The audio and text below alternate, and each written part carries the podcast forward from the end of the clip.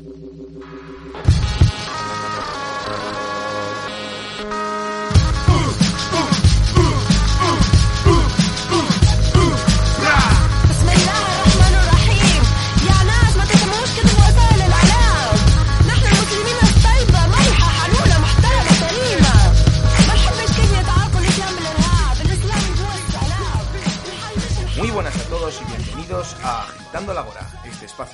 actualidad, pensamiento y debate. Yo soy Javier Montes y quiero daros la bienvenida a la décima emisión, emisión perdón, de Agitando la Hora. Estamos muy contentos por fin de estar aquí con los 10 programas ya a nuestras espaldas, con mucha ilusión que hay, que hay en todos ellos y desde luego con, con intención de llegar como mínimo a otros 10, ¿no? Es un camino que iniciamos en, a finales de octubre de, este pasado año 2020 y que, y que teníamos muchas ganas de, de emprender, ¿no? Eh, los que se han ido uniendo, los que han estado y ya, y ya han venido a nuestros programas, los que van a venir, que aún no lo saben, pero que van a venir, como siempre me gusta decir. Y, sobre todo queríamos daros las gracias a los que habéis estado desde el primer día, a los que nos escucháis siempre, a los que nos eh, preguntáis, oye, ¿y qué tal va el programa? ¿Cómo, cómo va todo? Em, en definitiva, a todos los que os habéis preocupado por nosotros desde el minuto uno, los que nos habéis dado vuestras sugerencias, vuestras ideas, vuestras opiniones, los que os habéis ofrecido a participar en las secciones nuevas que hemos abierto de opinión. De hecho, ya tenemos nuestro segundo artículo publicado en el blog de Agitando la Ágora, a, cargo de David Diago, que es decimoquinto premio Joven Empresario de Navarra, que os lo recomiendo, os lo recomiendo encarecidamente, porque el tema de la entrevista de hoy es en cierta forma el emprendimiento y yo creo que, las claves que nos da nuestro compañero David son bastante, bastante interesantes. Como sabéis, yo no vengo solo, desde hace un programa en concreto tengo conmigo al gran Darío Moya, que es mi, copresentador y mi gran amigo, sobre todo, que está aquí conmigo para defenderme las espaldas en esta andadura. ¿Qué tal, Darío? ¿Cómo estás? Buenas tardes. Buenas tardes, Montes, ¿qué tal? Buenas tardes también a todos los compañeros que nos están escuchando. La verdad, muchas, eh, muchas ganas de este segundo programa en el que estoy aquí como tu escudero. Y sin lugar a dudas, mm, hoy tenemos unas invitadas que nos van a hablar de algo muy interesante como es eh, el emprendimiento. También tenemos noticias muy jugosas, así que va a ser un programa que va a dar mucho juego.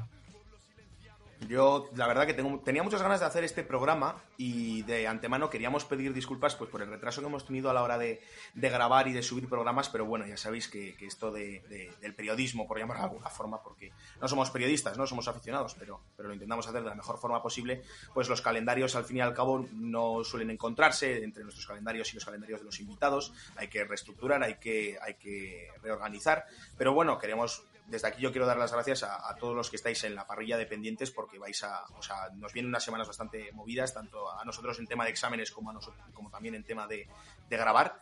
Y bueno, queríamos deciros que, estéis atentos, que estéis pendientes porque vienen programas yo creo que muy, muy interesantes. Y sobre todo quería dar las gracias a las invitadas de hoy, que luego las conoceréis, pero para este décimo programa queríamos hacer algo especial y, y desde luego creo que, creo que estas chicas tienen muchas cosas interesantes que contar. A una de ellas ya la conocéis, pero bueno, no seré yo quien os haga spoiler de quién es hasta que, hasta que, llegue, hasta que llegue el momento de presentarlas. Em, Darío, ¿tú, ¿tú cómo ves el futuro de, este podcast? ¿Cómo, cómo, desde fuera, ¿cómo, cómo lo veías y cómo te parece que, que podemos seguir para adelante? Pues es cierto que el podcast tomó un rumbo de unas entrevistas quizá mucho más especializadas, empezaste a traer a gente muy interesante y que tenía mucho más que decir que simples estudiantes, ¿no? Que fuimos pues los primeros que nos pasamos por el programa. Creo que tenemos una serie, serie de ideas, ¿no? Pues quizá hacer podcasts especiales, quizá un poquito más cortos, sin entrevistas y tratando temas concretos, como por ejemplo, pues las elecciones catalanas que están aquí a la vuelta de la esquina, el 14 de febrero el Día de los Enamorados, ¿no? Qué mejor, qué mejor día que, el 14 de febrero para, celebrar unas elecciones catalanas. Así que sí, tenemos ideas y creo que Agitando la Hora va a tomar un rumbo muy interesante en, los próximos meses. Pues ahí tenéis, eh, os avisamos, el 14 de febrero posiblemente hagamos programa especial sobre las elecciones catalanas en directo, con los resultados y con y bueno, pues con nuestro análisis y con, y con alguna que otra sorpresita que habrá por el camino. Así que sin más dilación, vamos a pasar a las noticias del frente. La Unión Europea responde, no hay comparación posible entre Navalny y los independentistas presos. La Unión Europea ha señalado este lunes que no cabe ningún paralelismo entre la situación del opositor ruso Alexei Navalny y la de los líderes independentistas presos en España, tras las acusaciones del ministro de Exteriores ruso Sergei Lavrov y que el vicepresidente del gobierno Pablo Iglesias ha secundado. Bueno, simplemente decir que cuando tienes las espaldas cubiertas por el Kremlin te puedes permitir decir cualquier cosa, ¿no? Mi turno. La justicia eliminará la cárcel para los delitos de expresión. El Ministerio de Justicia prevé una reforma del Código Penal para eliminar las, las, condenas de cárcel en los delitos relacionados con excesos en el ejercicio de la libertad de expresión, de tal manera que solo se castigarán aquellas conductas que supongan claramente la creación de un riesgo para el orden público o la provocación de algún tipo de conducta violenta y este castigo se hará con penas disuasorias pero no privativas de libertad.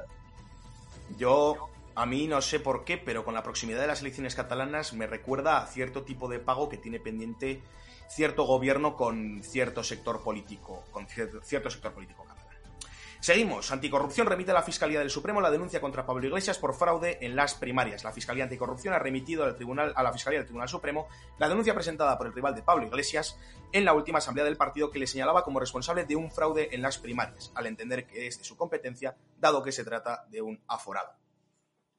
Parece que en España tenemos uh, la asignatura pendiente ¿no? de la celebración de primarias, porque las de Ciudadanos hace algunos años también tuvieron algún pro que otro problema, ¿no? A este paso parece que solo el Partido Socialista y el Partido Popular son capaces de celebrar unas primarias serias.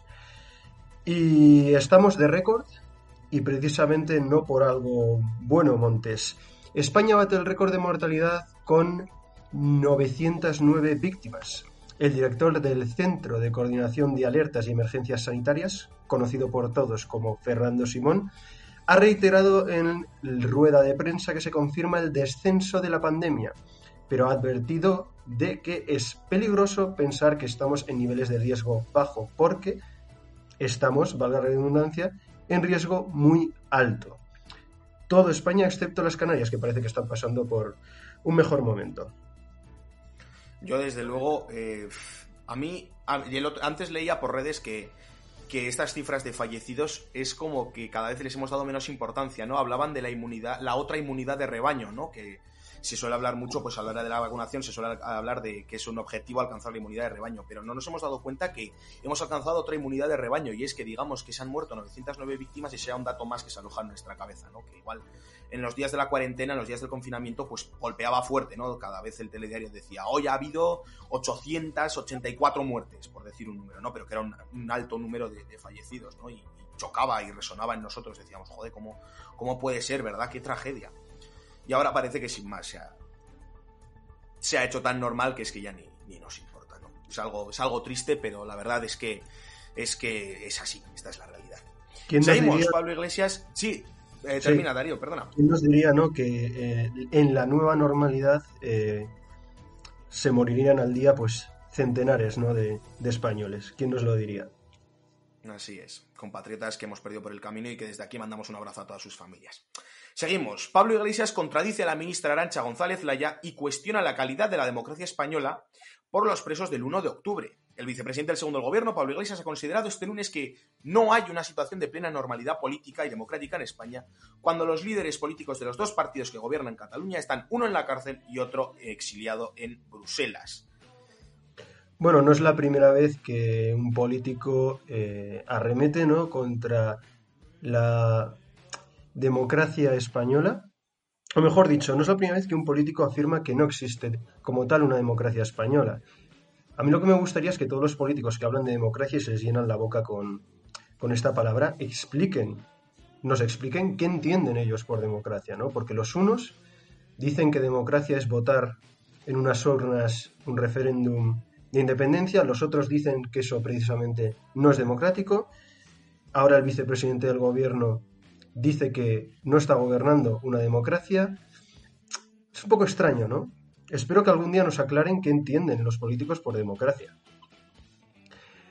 Almodóvar, Serrat y más de 200 artistas piden liberar a Pablo Hasél.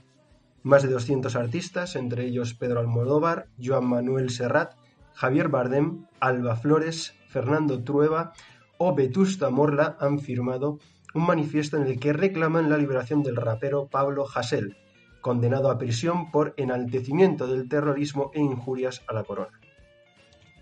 A mí, la verdad es que esta noticia me sorprende parcialmente. Quiero decir que en, el en este manifiesto hay sospechosos habituales como son Almodóvar, o como son Javier Bardem, o como son Fernando Trueba.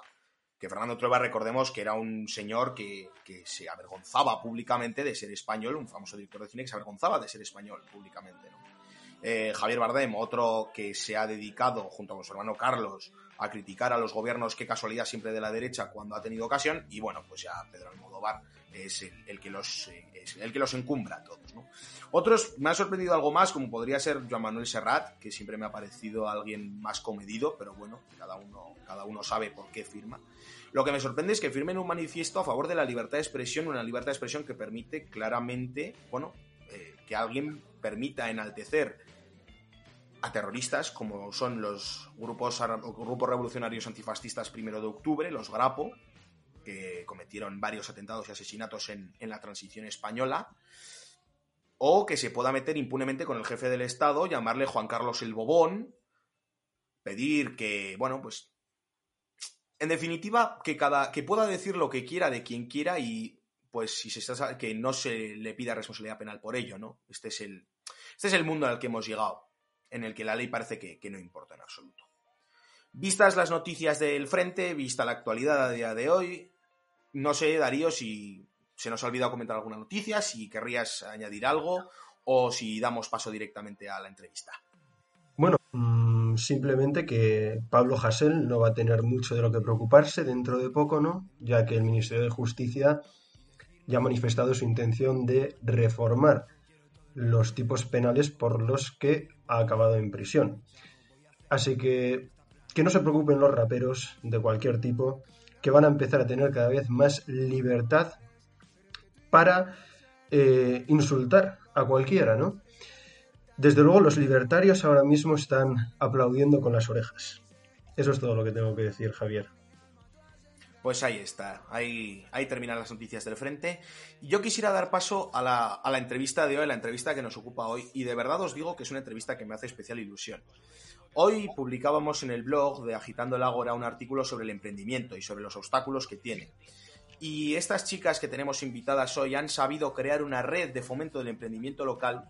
Pero bueno, voy a dejarme de explicarlo yo porque ellas lo podrán explicar muchísimo mejor que yo y estoy encantadísimo de tenerlas aquí. Estamos encantadísimos de tenerlas aquí. Hoy están con nosotros Amaya Bizmanos, Andrea Sánchez y Paula Vera. ¿Qué tal, chicas? Bienvenidas. Bienvenidas. Hola, ¿qué tal? Bueno, eh, supongo que ya sabréis quién era la primera, bueno, que es la única que de hecho no podemos ver aún. Paula, de hecho, ya estuvo con nosotros con, con Escape the City, así que Paula, pues eh, bienvenida de nuevo. Eh, estamos encantados de tenerte de vuelta. Doblete. Gracias. Exactamente, exactamente. Eh, por otra parte, tenemos a Andrea, Andrea Sánchez, que ha sido compañera mía de San Cernin durante mucho tiempo. Ahora estudia en Madrid, en la Francisco de Vitoria, si no me equivoco. Y, y eh, tenemos a Maya Bizmanos, que estudia Derecho ya de bilingüe en la Universidad de Navarra. Maya, ¿qué tal? ¿Cómo estás? Muy bien. Muy bien, me parece que no está.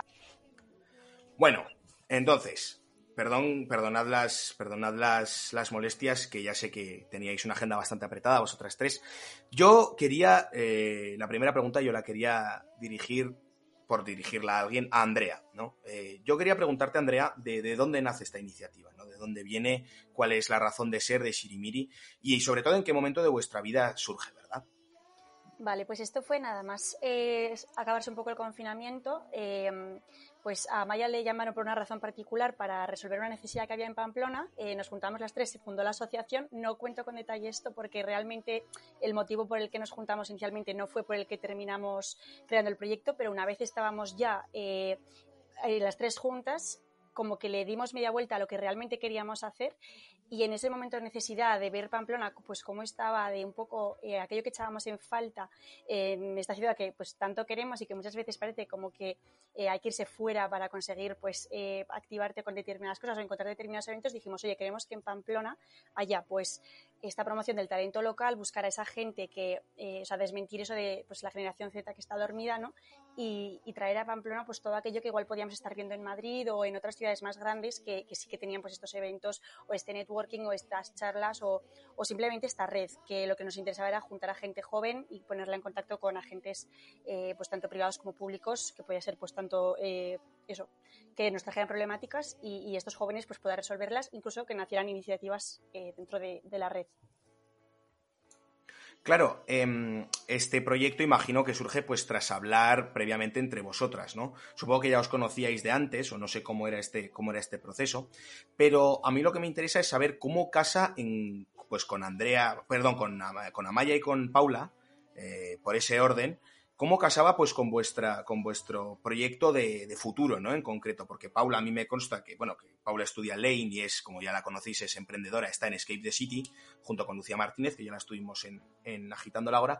Y Amaya, tú por otra parte, tú estudias la misma carrera que yo, Derecho y de Bilingüe en la Universidad de Navarra. Entonces, em, Amaya eh, y, Paula, respectivamente, ¿cómo, ¿cómo casaba esto en vuestro proyecto de futuro, eh, empezar este, esta red de emprendimiento local? Pues yo creo que estábamos las tres en un momento vital como muy dinámico, ¿no? Habíamos estado en muchas cosas, nuestros caminos por A o por B eh, se habían juntado por accidente y, nos encajó muy bien a las tres. A mí personalmente em, me vino a raíz de Yo te ayudo con la SELE, que fue una iniciativa que llevé a cabo durante la cuarentena y ahí me di cuenta del poder que tenía la gente joven y sobre todo cuando trabajaba junta, ¿no? Pues porque al final cuando, cuando estamos en una red las capacidades se multiplican. Y, me apetecía mucho traerlo a Pamplona eh, y enfocarnos en Pamplona porque tenía esa espinita de que Pamplona es una ciudad un poco rota y echaba de menos el espacio donde la gente se juntara para, para, construir cosas juntos. El cambiar la queja por el decir, oye, hay una crisis, pues vamos a buscar todas las oportunidades que, que seguro que surgen. Y yo un poco, en verdad, en la misma línea, porque al final, como decía Maya, es que las tres somos de meternos en cualquier embolado y entonces al final yo me vi que había estado en India en medio de la pandemia, me tuve que volver a Pamplona a casa y fue como una manera de reconectar y lo vi como la oportunidad perfecta para lanzar algo justamente después de, de este bache, por así decirlo, de esta brecha.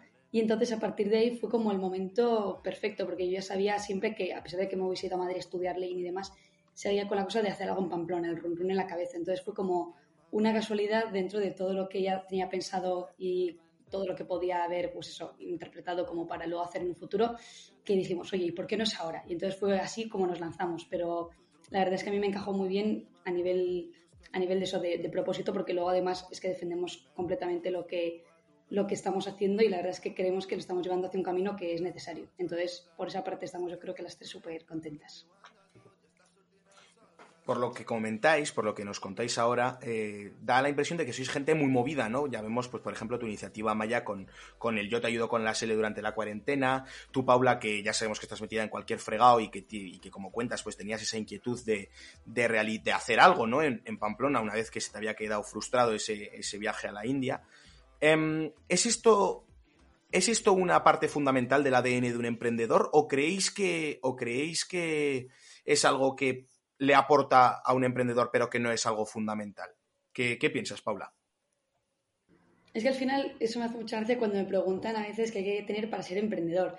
Y yo me acuerdo que es que yo, por ejemplo, cuando empecé a emprender tampoco lo tenía tan claro porque al final simplemente te hace falta, pues de alguna manera, las ganas, el objetivo claro y sobre todo un equipo que te, rodee y que te apoye. Y a partir de ahí es ir adquiriendo habilidades poco a poco para saber hasta dónde quieres llegar, pero tú mismo es el que te puedes poner los límites y el que puedes decir, pues mira, como vosotros mismos, oye, vamos a hacer este podcast porque nos interesa mover esto. O sea, tienes que tener como un porqué, un para qué. Eso es lo más importante. Y una vez que lo tengas súper claro, luego ya van las acciones. Y eso fue lo que hicimos nosotras, que al final tuvimos que dar una vuelta a esa inquietud que teníamos para transformarla en algo. Y eso es lo más importante, porque al final una idea se puede quedar en el aire, pero lo importante es cuando lo llevas a la acción y cuando la ejecutas. Entonces, básicamente, yo creo que el emprendedor eso es lo que hace, que transforma las ideas y las inquietudes que tiene en acciones más concretas y ya les da forma y dice, venga, pues vamos a hacer esto. Y al final eso fue lo que hicimos nosotras y yo creo que eso que cualquier persona con, con esos pasos puede, puede lograrlo también. Perfecto, bueno, pues ya conocemos los orígenes de, del proyecto de estas tres jóvenes, entonces ahora vamos a meternos un poco en el fregado. A mí me gustaría preguntar a Maya, ¿a qué se dedica Shirimiri? Eh, pues Sirimiri tiene un espíritu muy amplio, ¿no? Porque al final bajo ese paraguas de unir a gente joven para hacer cosas, nos entraba todo. Entonces lo hemos ido aterrizando de diferentes maneras en función del momento y la situación. Empezamos en verano con una formación de cinco días que se llamaba Shirimiri Lab para 10 jóvenes, que, que, era una formación súper multidisciplinar, 360 grados, o sea, hicimos muchas cosas en muy pocos días. Luego en septiembre fuimos eh, organizando pues eh, más formaciones de una mañana, por ejemplo, juevinchos en los que la gente ponía las cosas en común, eh, etcétera. Después nos pasamos más a redes sociales porque el coronavirus llegó a Pamplona y los eventos presenciales eh, eran muy, muy complicados. Y ahora estamos más en el plano de em, queremos meternos manos a la obra y resolver retos, ¿no? Entonces estamos organizando junto a otras redes de emprendimiento de España eh, dos bueno, un hackathon con ellos y otro que vendrá, etcétera. Y, y nos estamos enfocando más en eso. Lo importante es que el espíritu sigue casi como el primer día y nos vamos adaptando a, lo que vemos que hace falta. Sí, destacar que el proyecto no se ha parado, de hecho parece que incluso se, está, se, se, va a ver reforzado ¿no? con el coronavirus, eso dice mucho también de la gente que está detrás de él.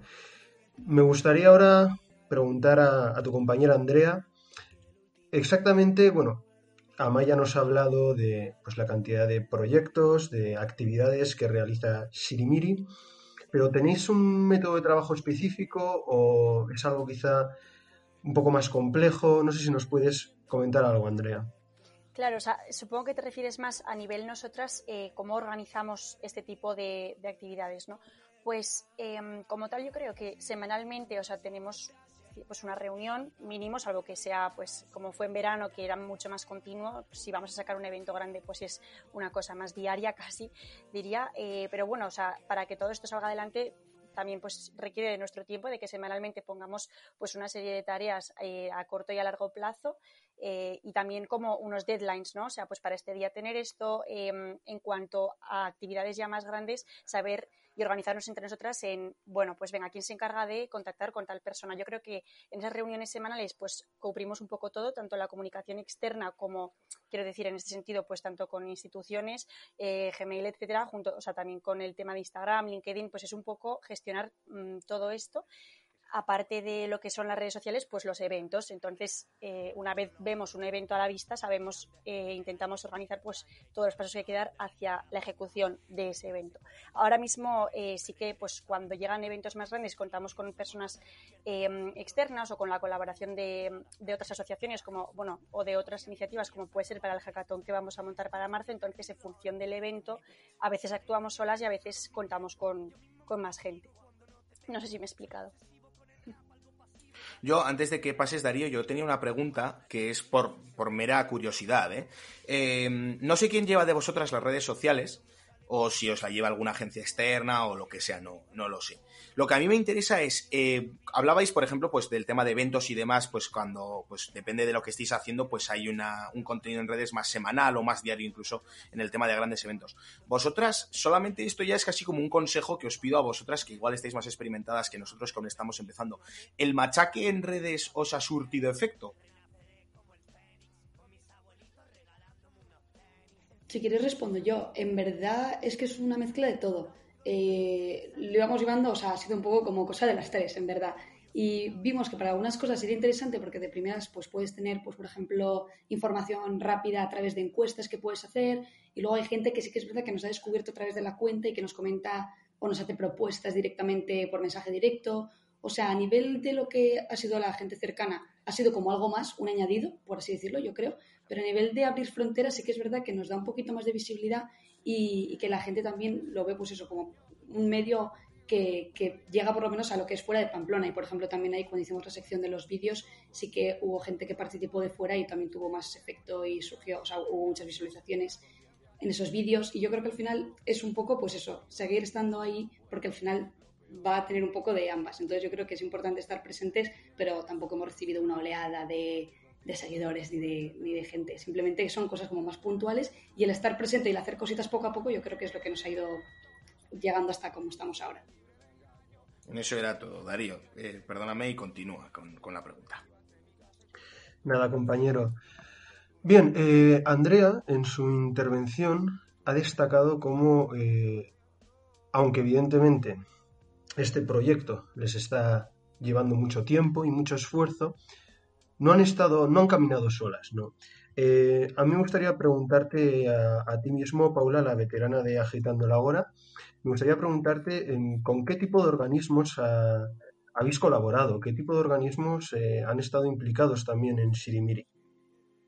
Pues la verdad es que ha sido un gustazo porque hemos tenido al final un poco de todo, como contábamos, tanto del ámbito privado como público. De primeras ya nos llamó el ayuntamiento, de, mano de, de la mano del concejal de Juventud y Deporte, y entonces al final también fue pues un primer anclaje sobre el cual apoyarnos y sobre el cual pues, ir recibiendo también información sobre qué necesitaba Pamplona, cómo lo veía él a nivel pues, institucional y fue súper interesante.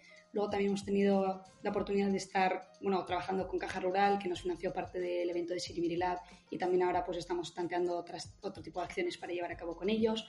Luego también casi como por casualidades y, y por cosas de buena fe de las personas acabamos con Glamour Business Center, que es como una especie de oficina flexible que hay en el centro de Pamplona, bueno, en San Juan, pero que es como un espacio que lleva 30 años trabajando y que casi pasa desapercibido y entonces tuvimos la suerte de también tener sus espacios.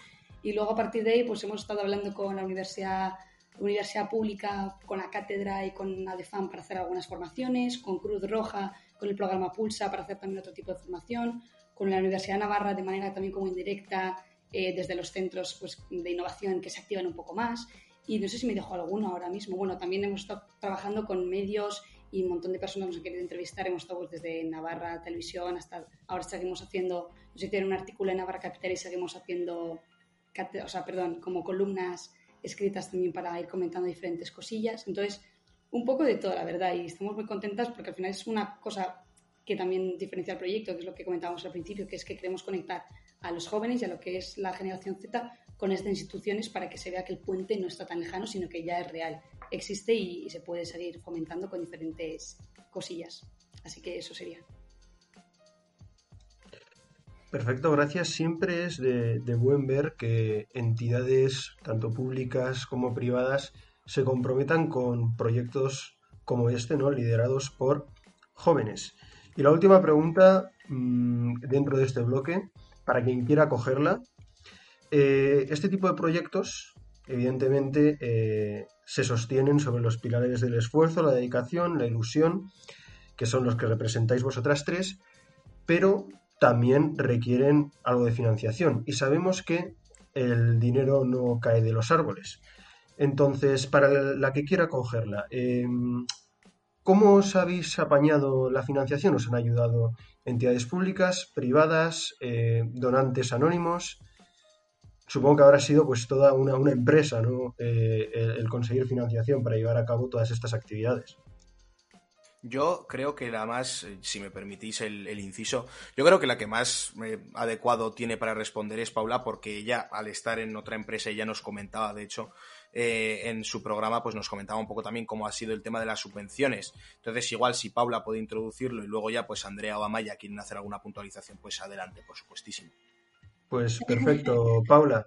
Es que ha sido un poco de todo, o sea, hemos tenido buenas aventuras porque de primeras Caja Rural nos apoyó bastante y pudimos financiar, por ejemplo, lo que era nuestro primer evento con ellos. Y luego es verdad que recibimos una subvención del Gobierno de Navarra, que fue chiquitilla, pero que pudimos cubrir también algunos gastos. Y luego nos dieron, por ejemplo, una bastante más grande desde el Ayuntamiento de Pamplona, pero luego nos vimos en una situación de que por no poder hacer actividades físicas y presenciales, luego no pudimos justificar todo lo que queríamos. Bueno, ha sido todo lo que dices, como comentáis, es como una empresa dentro de lo que es Siribiri y todavía somos un poco novatillas y estamos en proceso. Pero la verdad es que si luego hay momentos en los que queremos, se puede buscar opciones y nos podemos apañar. Es verdad que, pues eso, todavía tenemos muchísimo para aprender, pero hasta ahora, como no estamos buscando lucro y al final es una asociación que lo que quiere es, pues eso, cubrir un poco lo que estamos haciendo para seguir reinventándose, pues eso sería un poco, no sé si queréis añadir algo más, chicas, pero vaya, bastante hemos tenido de todo. Eh, Paula, una cosa, no sé, esto sino que lo corte después Pablo, ¿vale? Pablo, corta por aquí, pero eh, creo que se te ha cortado, Paula, en algún momento. ¿El resto habéis escuchado a Paula cortada o ha sido cosa mía? Yo la he escuchado cortada también. Vale, ah, entonces... Eh, Paula, sí, se ha cortado. Entonces, sé que, no sale, sé que no sale tan natural, pero si puedes repetir la intervención otra vez, dejamos aquí sobre todo habíamos se nos ha cortado creo yo creo yo que ha sido a partir de lo del ayuntamiento de Pamplona que es cuando se ha empezado a perder un poco. ahí ha habido un corte y luego has vuelto pero claro como que ha sido un corte sí o sea no, te, preocupes. Luego luego hemos recuperado lo de la lo de la entidad esta que, os ha ayudado pero no hemos pillado el nombre. Entonces si, si repites lo del ayuntamiento de Pamplona esto no te preocupes que esto lo cortamos después y esto aquí no se entera vale Vamos a dejar unos segundos para que Pablo tenga más, más sencillo el cortar. Eso, Deja un minutillo, dos segundillos de silencio y le das. Pues la verdad es que ha sido un poco mezcla porque hemos tenido desde obviamente en primera instancia Caja Rural que nos ayudó hasta luego una subvención del Gobierno de Navarra, otra del Ayuntamiento, pero lo que luego por cosas no pudimos aprovechar. Luego también sí que es verdad que ha habido gente o instituciones que ya nos han empezado, por ejemplo, Cruz Roja, a pagar por los servicios que estábamos ofreciendo. Ha sido un poco mezcla, entonces estamos encontrando un poco el balance entre los fondos públicos y las contrataciones para ir sustentándonos, pero al final, como somos una asociación, tampoco estamos buscando el lucro directo, sino que simplemente pues, poder llevar a cabo las, las actividades poco a poco. Entonces, tenemos mucho que, aprender por el camino, pero de momento estamos intentando, pues eso, salir poco a poco.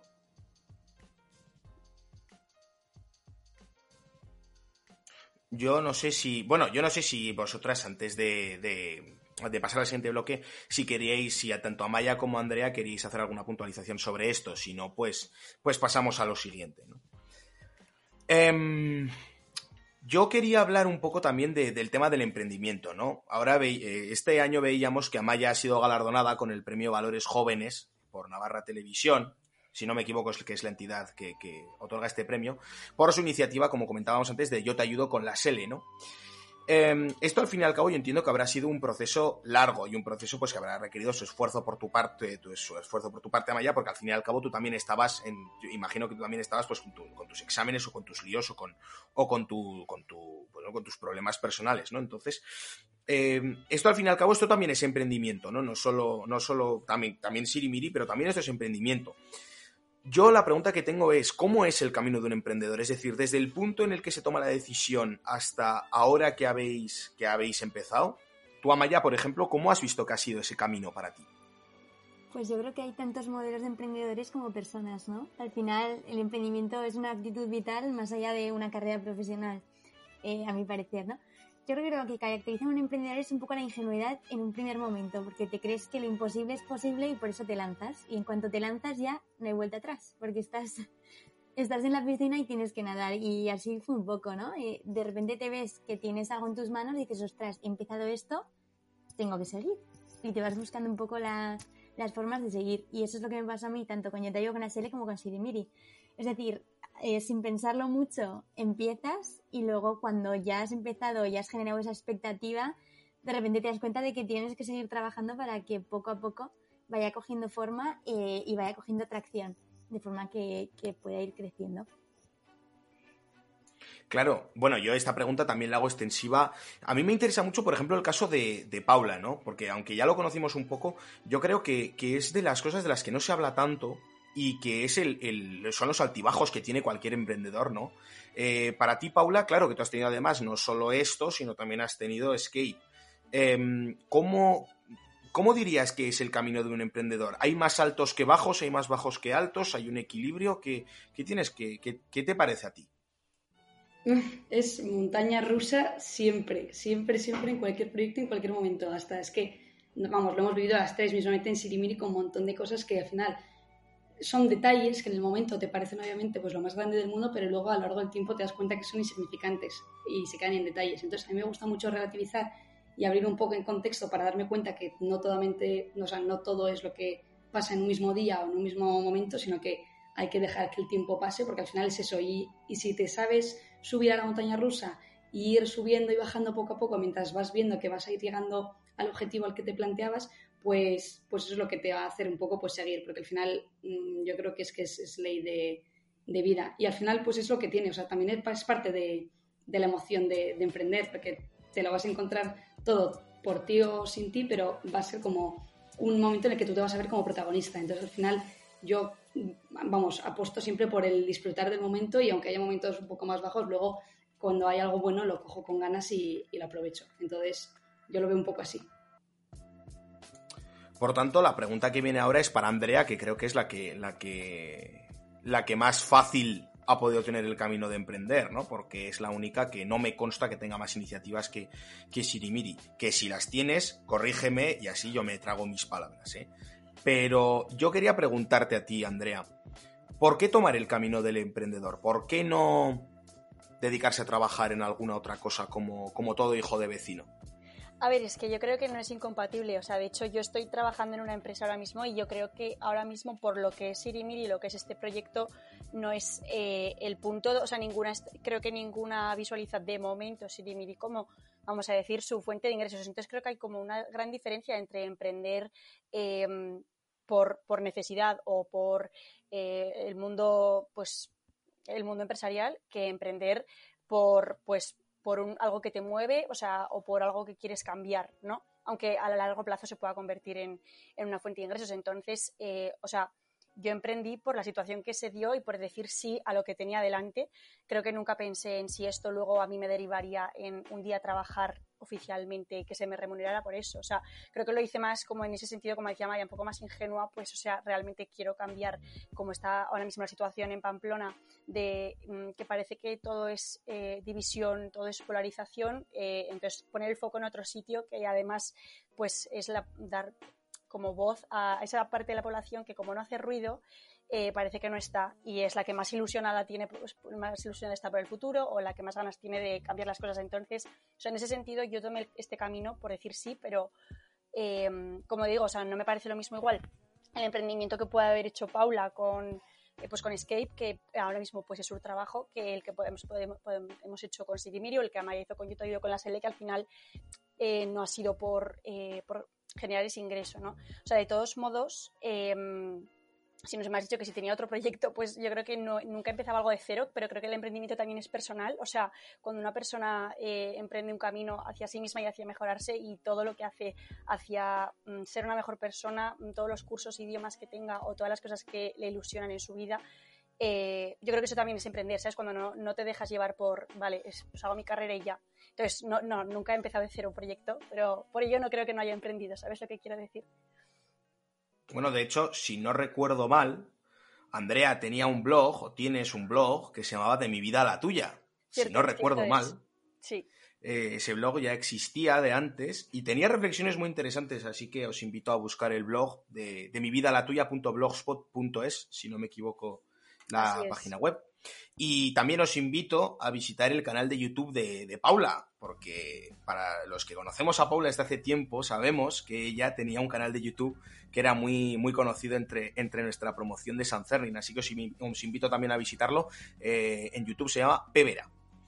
Em, yo quería, antes de, pasar, de que pasásemos al último bloque, que es yo creo que el elefante en la habitación, como se suele decir en inglés, que es el coronavirus, pero luego eso se encargará de comentarlo un poquito más Darío, yo quería preguntaros, ¿Cómo veis ahora mismo la situación en España hoy? Como ya recordábamos al principio del programa, pues nuestro compañero David Diago, que, es decimoquinto premio Joven Empresario de Navarra, eh, pues hablaba un poquito sobre la situación del, emprendimiento en, España y cómo, cómo ve él la situación.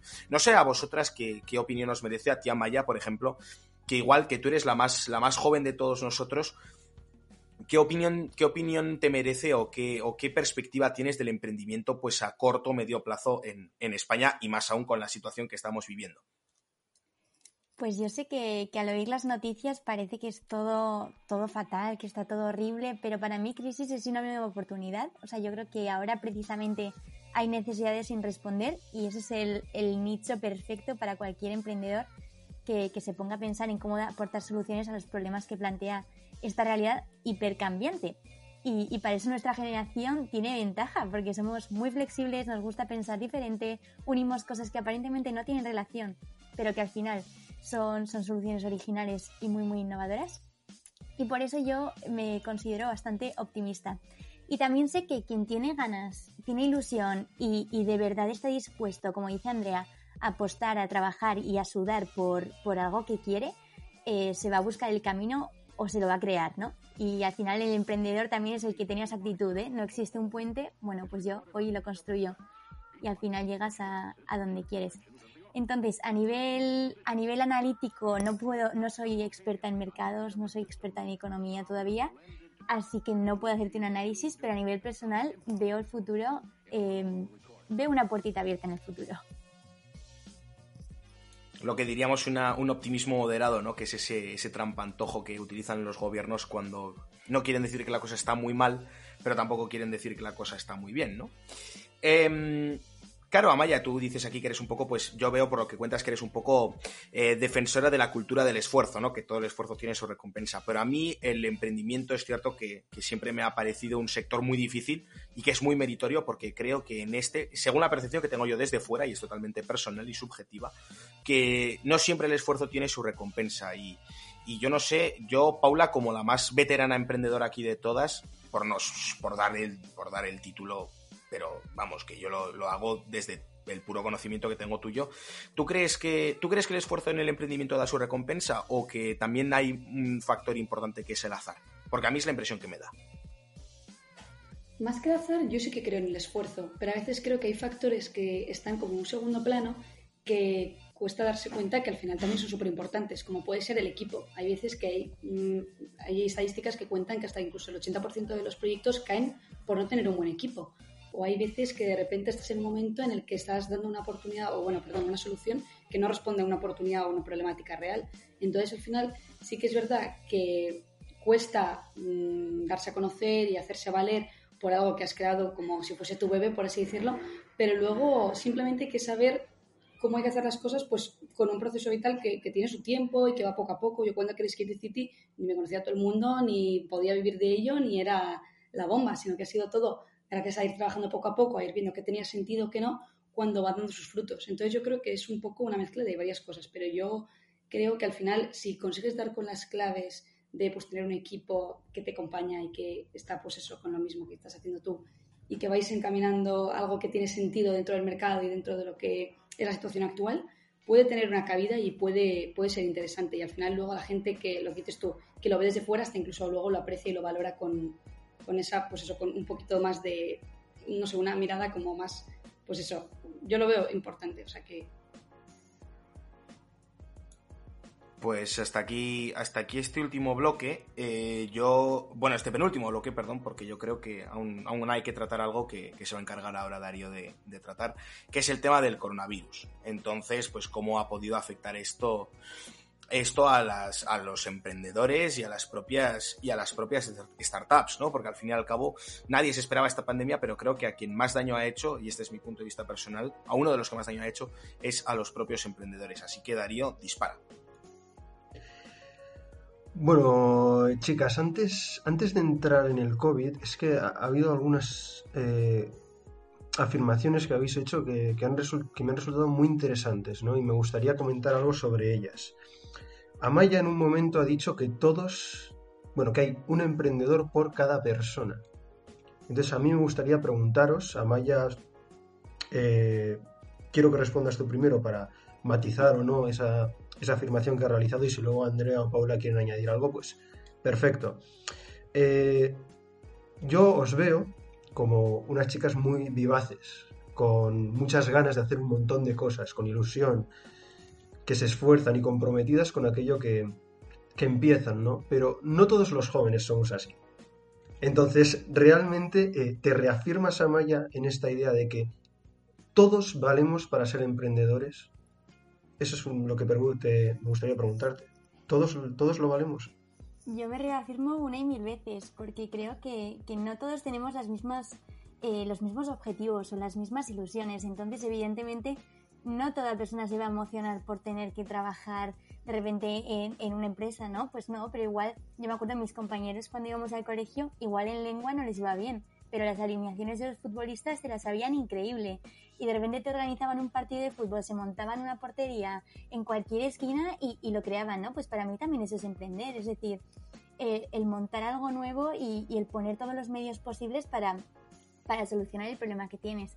Entonces creo que está como muy estigmatizada la figura del emprendedor o hay como mucho cliché de esto es emprendedor y esto no es emprendedor. Pues no, yo, para mí el concepto es mucho más amplio y, viene todo de esa actitud proactiva ante, ante las circunstancias.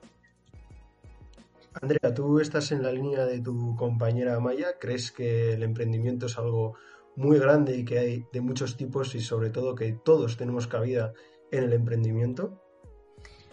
Bueno, yo creo que eh, una cosa es el potencial de cada persona y otra cosa es la realidad, ¿no? O sea, en la realidad mucha gente no, lo, no, es, no tiene esta actitud, pero no quiere decir que no la pueda tener. O sea, yo pienso que muchas veces en la vida estamos en momentos, pues, o más bajos, o simplemente no nos han despertado con algo que realmente nos ilusiona, o estamos simplemente siguiendo la corriente, pues yo, yo que si sales del cole y te metes a una carrera que igual tampoco has pensado mucho, o sea, puede que estés en un momento pasivo de tu vida y entonces eso es lo que parece que, que da la sensación como de eh, bueno, es que yo no tengo esa actitud, yo no caso con el perfil de emprendedor. Yo creo que a lo que se refiere a Maya es que la actitud de emprender, de eh, venga, voy a ilusionarme por algo, voy a trabajar por algo que no tiene por qué ser, voy a forrarme con una empresa o que creo que son cosas distintas, pues que eso lo puede, o sea, a ello puede acceder todo el mundo. Y de hecho, yo creo que es un poco a lo que, aspiramos en Sirimiria, que la gente salga de su no puedo hacer nada, eh, no me voy a mover y no, o sea, muévete, pregunta, vete a este sitio, vete a este otro. O sea, una actitud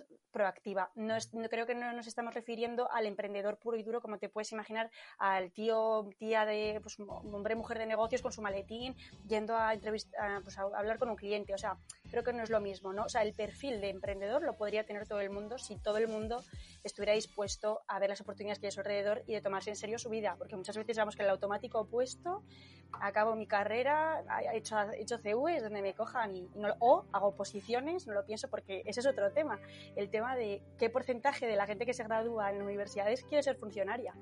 Que no está mal ser funcionario, ¿eh? pero quiero decir que en España tenemos mucha cultura de estabilidad, me asiento, yo no quiero saber nada de inestabilidad o como lo que decía Pau de la montaña rusa, yo no quiero saber nada de eso. Entonces yo creo que potencialmente todos podríamos, pero no todos queremos, que es diferente. Mm, Paula, ¿tú tienes algo que añadir? Yo en verdad nada, apoyo completamente todo lo que han dicho y, refuerzo lo que comentábamos al principio, que es que al final eso, que va muy a nivel personal. Entonces yo creo que, que ya lo han dicho todo.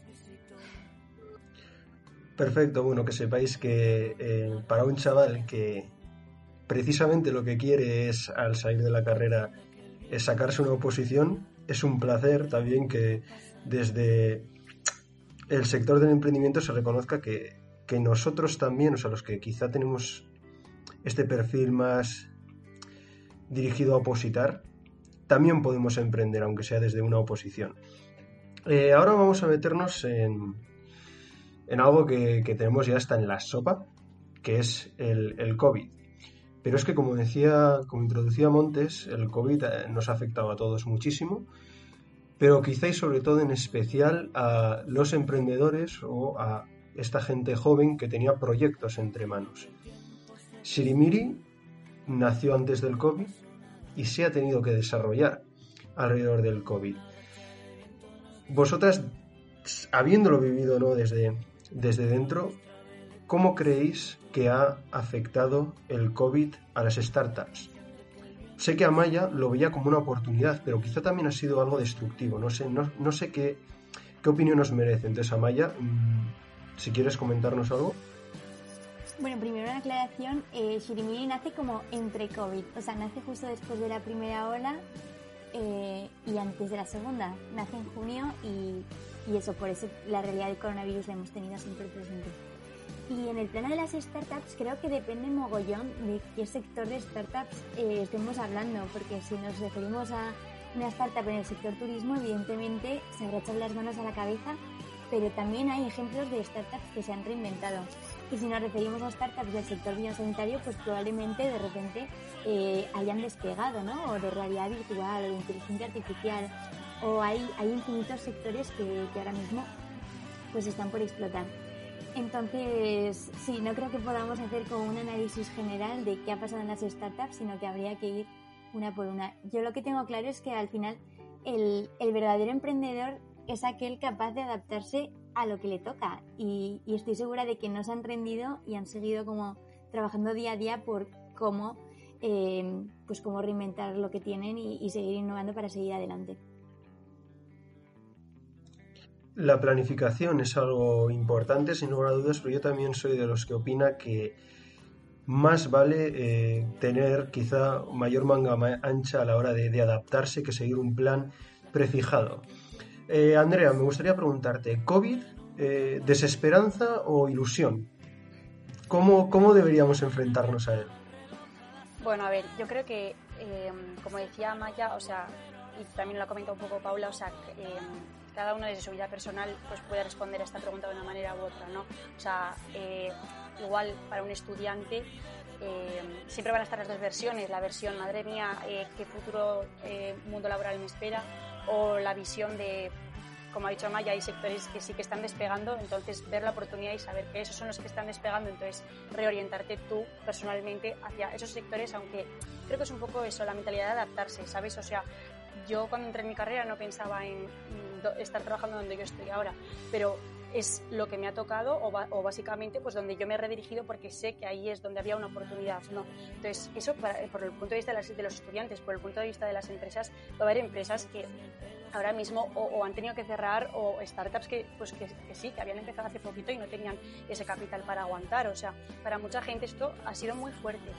Eh, pero de nuevo, o sea, depende un poco de, la capacidad de resiliencia y de adaptación que tengamos cada uno. O sea, si, somos capaces de ahora eh, decir, vale, pues ha habido startups que nacido de cero haciendo mascarillas, solo, ¿sabes? Una empresa de mascarillas porque han visto la oportunidad. Pues esto es un poco lo mismo. Hay empresas que ahora mismo, hombre, yo no voy a decir a alguien que ha cerrado su negocio Em, pues que todo va a salir fenomenal, porque es un momento muy duro, pero, pero eso no quiere decir que nos vayamos a estancar aquí, ¿sabes? Porque de hecho el COVID, o sea, la parte de desesperanza, de desesperanza podría venir por todas las cosas que han tenido que cerrar, todo lo que todo el sufrimiento que ha habido, pero la parte de esperanza podría venir por todos los sectores que nacen nuevos y el empleo nuevo que se pueda generar en nuevos sectores y la digitalización que está habiendo en España, porque estábamos estancadísimos. O sea, lo, lo que ha hecho el COVID ha sido acelerar la digitalización en España de una manera brutal y eso para muchos negocios implica más eficiencia, eh, menos burocracia. Entonces, eh, no te podría hacer un balance pues, con un número, pero yo creo que depende quién y en qué momento le pille, pues puede ser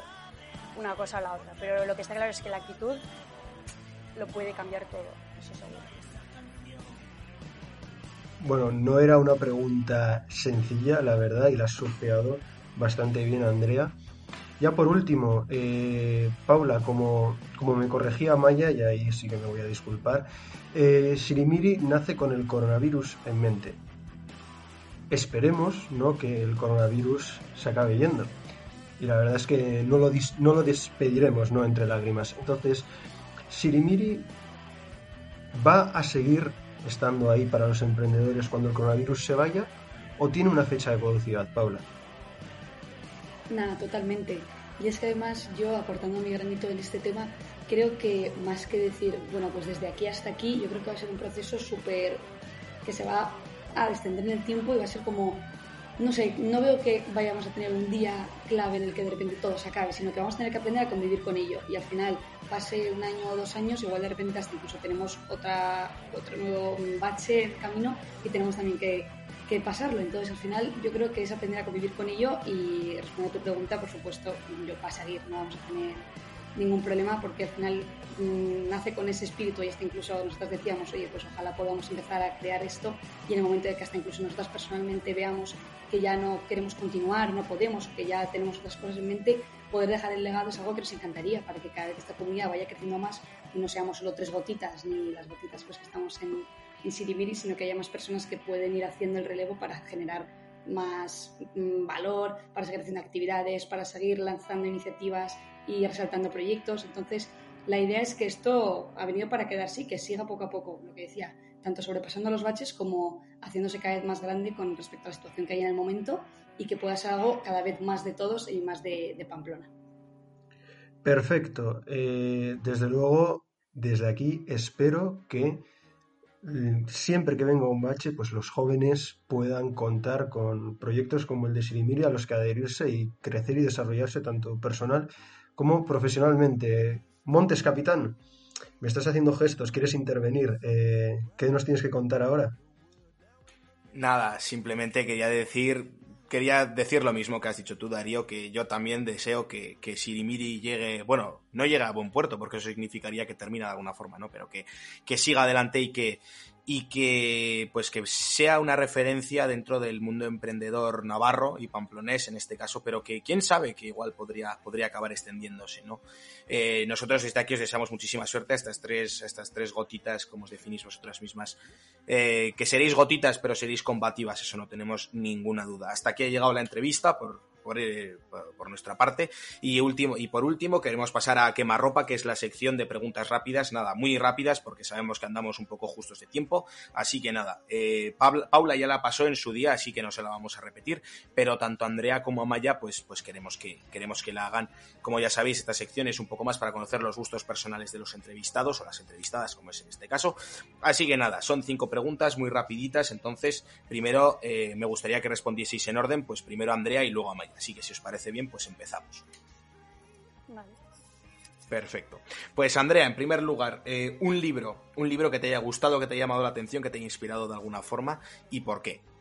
Espero no robárselo la Maya. Eh, voy a escoger Factfulness y es porque básicamente yo creo que ha transformado un poco mi visión de ver las cosas y es un libro que te cambia eh, esencialmente pues tu percepción del mundo porque te dice las cosas no son como te dicen en los medios o en el periódico, son como lo dicen los datos y los datos están en fuentes eh, de datos que puedes consultar en internet y el mundo no va tan mal como nos venden y la tendencia en general es positiva. Y no me lo, o sea, y lo que dice el libro es, no, no, nos lo estamos inventando, los datos están en Internet. Y es muy fuerte, son 10 cosas que podemos cambiar en nuestra mente que te cambia el chip de cómo ver el mundo.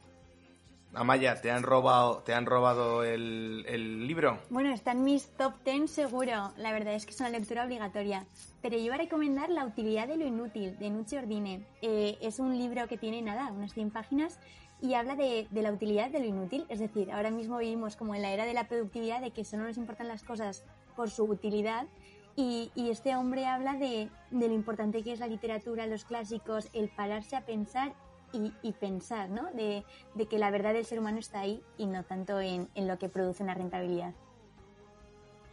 Pues ahí está, esa primera preguntita. Bueno, a mí me parecen lecturas muy interesantes que desde luego si tengo tiempo les echaré un ojo. En segundo lugar, pues en el mismo plano así de lo artístico, em, una, una, película una serie, un documental que os haya gustado, tanto Andrea como Amaya, que, que recomendaríais por X razón.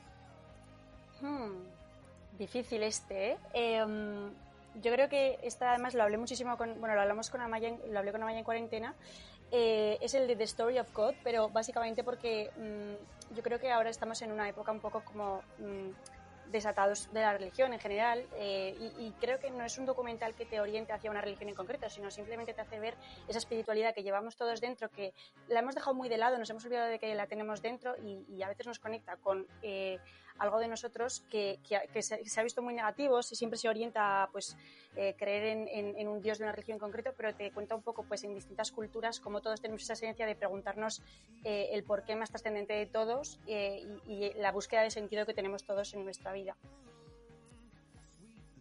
Y yo de series me quedo con Suits, que estoy muy viciada, la verdad que me ha hecho reenamorarme de mi carrera. no por algo concreto, sino porque creo que es una serie muy entretenida que que da una visión guay de, cómo se negocia, de cómo hay que sí, cómo hay que jugar tus cartas en, un, en una situación de, intereses en conflicto.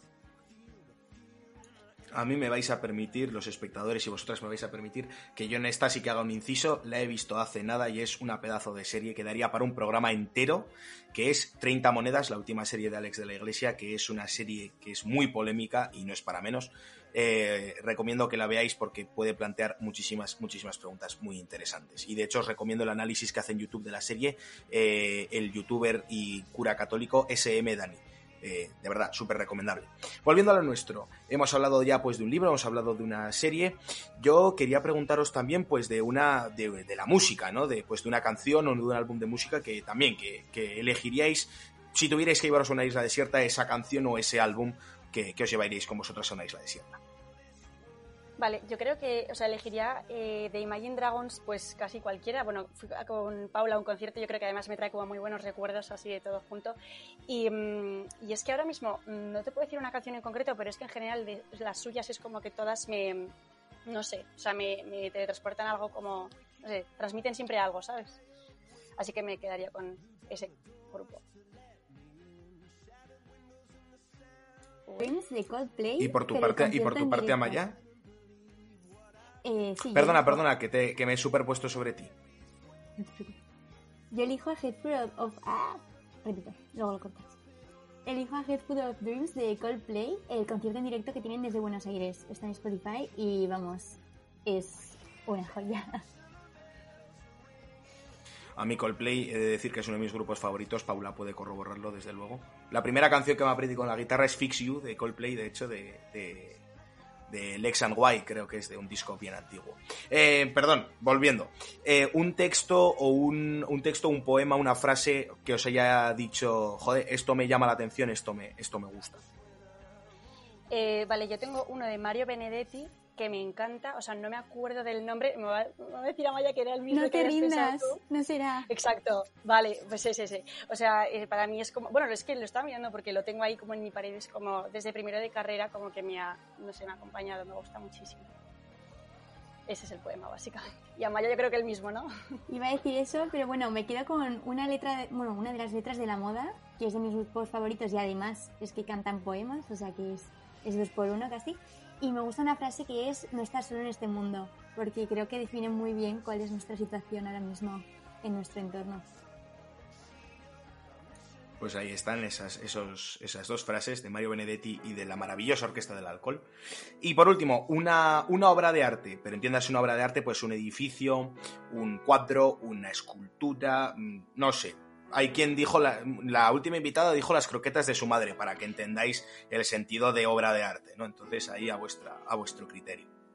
Mm, madre mía, o sea, qué pregunta, ¿eh? ¿eh? No lo sé, o sea, ahora mismo, pero no sé si se considera una obra de arte. O sea, a mí la Torre Eiffel, pero porque me recuerda siempre a cuando las veces que he viajado a París, pues como, no sé, es una ciudad a la que siempre he querido volver y donde me encantaría vivir en algún momento de mi vida. Entonces, tan simple como eso, o sea, es lo primero que me ha venido a la mente. A mí me ha venido a la mente, igual suena un poco ñoño, pero un atardecer. Me inspiran mucho los atardeceres y si es con una buena cerveza y una buena compañía, pues, pues mejor que mejor. ¿Veis? Si ya os lo he dicho, que es que la obra de arte es un concepto bastante plástico, ¿no? Bueno, pues hasta aquí llega, hasta aquí llega a quemarropa y hasta aquí llega la décima emisión de Agitando el Ágora, un poquito más accidentada que las últimas, pero bueno, eh, esto es lo que nos gusta al final, esto es, este es el rock and roll que, que hacemos aquí. Y nada, yo quería agradecer primero de todo a vosotras tres, a Andrea, a Paula y a Maya por haber estado hoy con nosotros. De verdad, muchísimas gracias porque todo lo que contáis es súper interesante y yo creo que hará reflexionar mucho a la gente que escuche este programa. Así que, por mi parte, muchísimas gracias. Gracias a vosotros por invitarme. Gracias a vosotros. Y también quería dar las gracias a, a Darío, a mi, a mi gran compañero, por, por, eh, por estar aquí conmigo una, una semana más. Y ya te digo, compañero, que aún nos queda mucha guerra que dar. Desde luego, seguimos aquí en el frente, Montes, bajo tu mando. Capitán, eh, bueno chicas, eh, un placer haberos tenido aquí, desde luego, un placer contar con vuestra presencia en el programa y espero que sigáis ahí fuera cambiando el mundo, empezando por Pamplona, pero seguro que llegaréis mucho más lejos. Eh, eso es todo por hoy y me despido. Eh, nos vemos pronto aquí en el frente. Así es, compañero Darío. Y a vosotros los oyentes, leed, informaos, documentaos. Sed siempre críticos con lo que escucháis, leáis y veáis. Esto ha sido Agitando el Ágora, yo soy Javier Montes y os esperamos la semana que viene en un nuevo episodio de Agitando el Ágora. Y para despedir el programa de hoy os dejamos con el que es ahora mismo el grupo favorito de, de Amaya, Coldplay con su canción Everglow. Adiós. So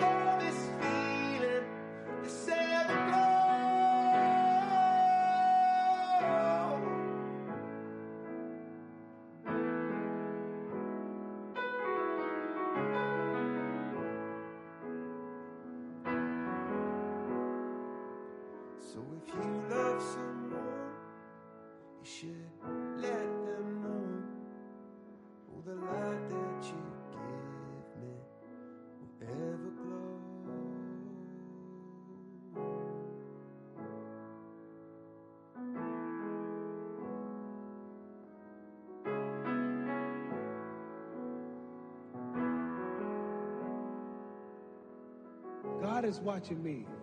God is God don't praise me because I beat Joe Frazier. God don't give nothing about Joe Frazier. God don't care nothing about England or America as far as your wealth is all his. He wants to know how do we treat each other? How do we help each other?